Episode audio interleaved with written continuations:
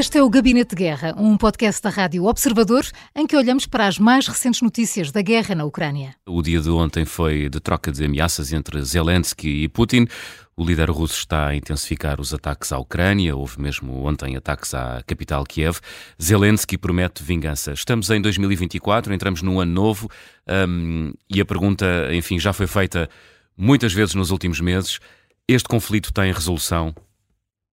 Francisco Pereira Coutinho este conflito uh, terá resolução, mas não terá resolução seguramente a curto e médio prazo. Uhum. Um, porque a situação neste momento é de uma guerra de atrição, com uma frente uh, de combate de, de, milhares de mais de mil quilómetros, e, e, as duas partes uh, convencidas de que poderão ter, que poderão recuperar território.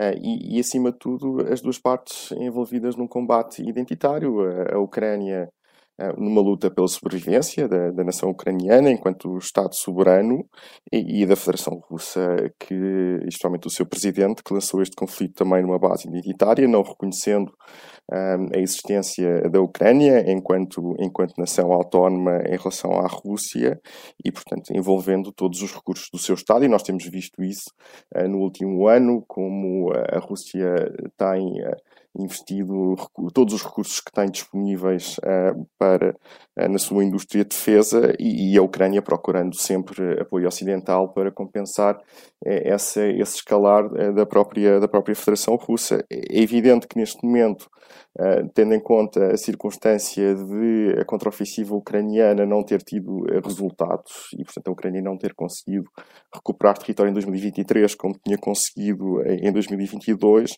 levou a uma situação de de, impasse é que neste momento a Federação Russa procura ultrapassar eh, com, com ataques aéreos em larga escala eh, sobre a Ucrânia, que tem também aqui um fator psicológico associado, ataques sobre a população civil, procurando no fundo transmitir a ideia de que a resistência ucraniana é, é inútil e que no final a Federação Russa iria, irá prevalecer e vemos, aliás, Zelensky respondendo um pouco aborrecido neste momento com as demoras no, no, apoio ocidental, que aliás tem sido uh, uma, uma constante desde, desde o início do uhum. conflito e para o qual vamos ter que ter respostas nas, nas próximas semanas. Aliás, isto é um momento crítico uh, na guerra justamente por isso, porque é preciso mostrar a Putin que esta ideia de que irá prevalecer esperando, esperando pelas eleições americanas, esperando que as autoridades públicas ocidentais se esqueçam da Ucrânia, é uma, é uma estratégia que vai, que vai novamente novamente, novamente fracassar. Uhum. João... E, portanto, este é o momento em que nós estamos neste momento. João Diogo Barbosa. Sim, eu acho que houve ali um, um, período entre novembro e dezembro em que o, o, conflito no terreno parecia mais ou menos congelado e ao mesmo tempo os sinais políticos que, que íamos vendo era de, cada vez mais uma vontade, até junto dos aliados europeus, de conversar com a Rússia, de tentar integrar e perceber se havia alguma maleabilidade que nos indicava, se calhar em 2024, no final do ano, depois das eleições americanas, no início de 2025, talvez se encontre uma forma de cessar fogo, uma solução mais duradoura. Esta última opção parecia mais otimista. A verdade é que nos últimos dias e, e neste período entre o Natal e o final do ano, nós vimos uma imensa aceleração do conflito hum. dos dois lados. Um, ontem a, a, Rússia lançou mais de 100 mísseis uh, para a Ucrânia, segundo nos dizia a Força Aérea Ucraniana, e isso é um esforço tremendo. Um, ao mesmo tempo, um, a Ucrânia tem, tem estado a atacar Belgorod, uma cidade russa, e tem havido baixas civis dos dois lados, o que não é exatamente o paradigma que nós tínhamos visto até agora do conflito, que era muito mais a Rússia a atacar e a Ucrânia a defender. E esta aceleração é, é um pouco preocupante até para a Ucrânia, porque eh, de um lado nós vemos a Rússia a querer demonstrar a sua capacidade logística, na medida em que aparentemente a Rússia foi capaz de nos últimos meses ir produzindo e armazenando aquilo que a Ucrânia não consegue produzir, hum. nem tem conseguido tanto obter dos seus aliados militares.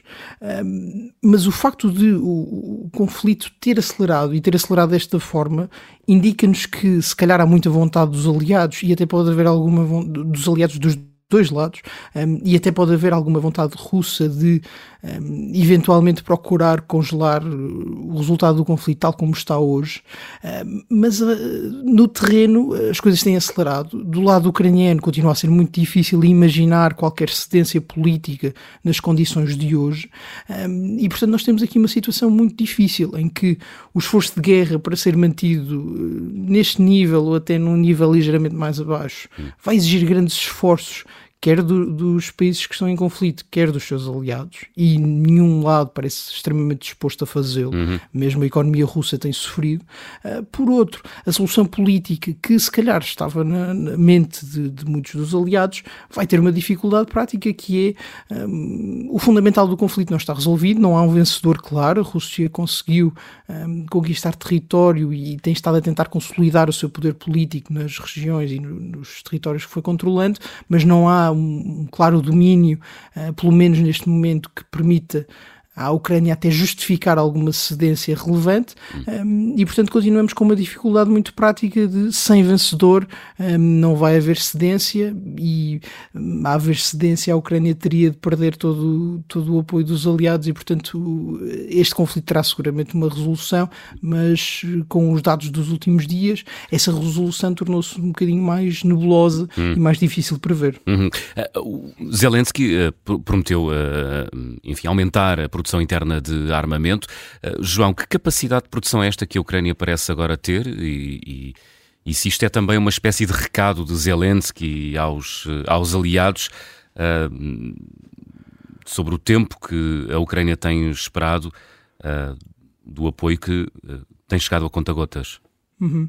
Um, um, tema muito relevante é de que eh, nós temos falado sempre muito do apoio uh, europeu e ocidental à Ucrânia, às condições, a dificuldade das negociações.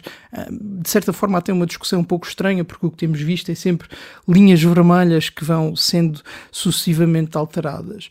Um, mas a verdade é que uma regra fundamental desde o primeiro dia é de que um, as armas que os aliados vão da, da Ucrânia não podem ser usadas para atacar território russo. Um, e isso é o que temos visto também nos últimos dias, porque a Ucrânia tem atacado a Rússia com produção própria e não com armas que tenha recebido um, dos aliados europeus ou dos Estados Unidos.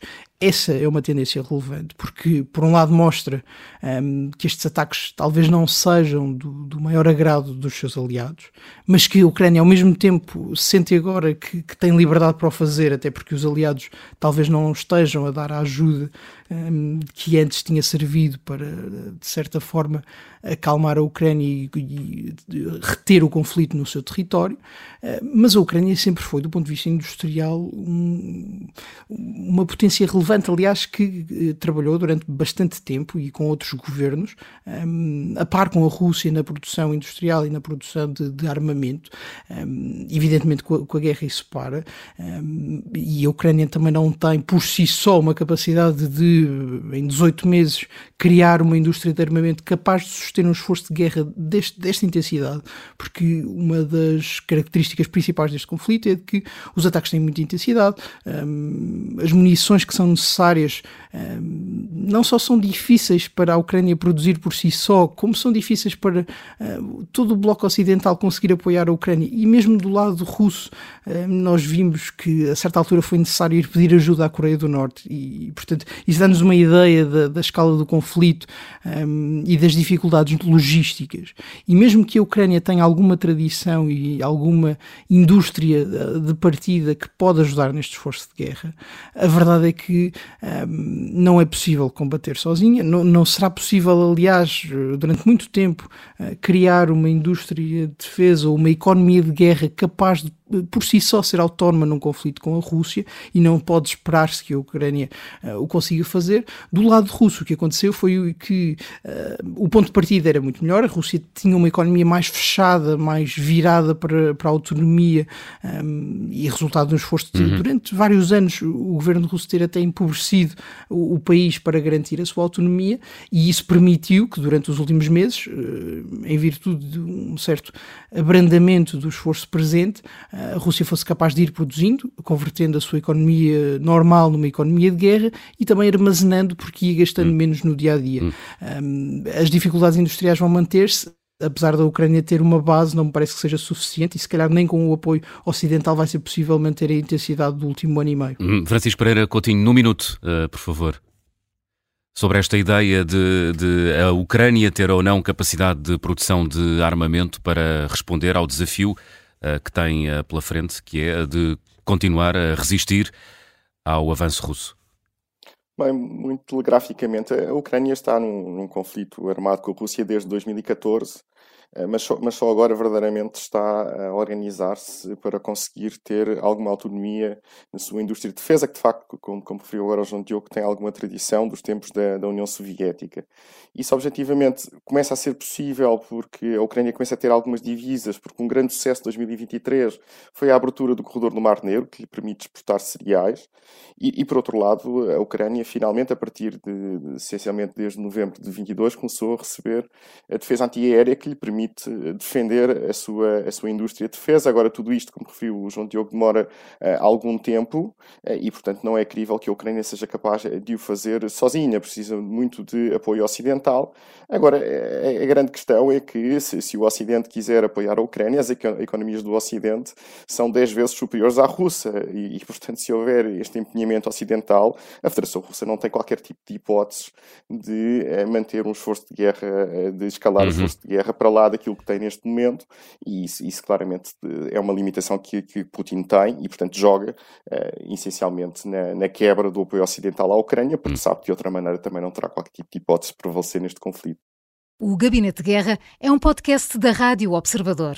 Vai para o ar de segunda a sexta, depois do noticiário das nove e meia da manhã e tem uma nova edição depois da síntese das quatro e meia da tarde. E está sempre disponível em podcast. Eu sou a Maria João Simões.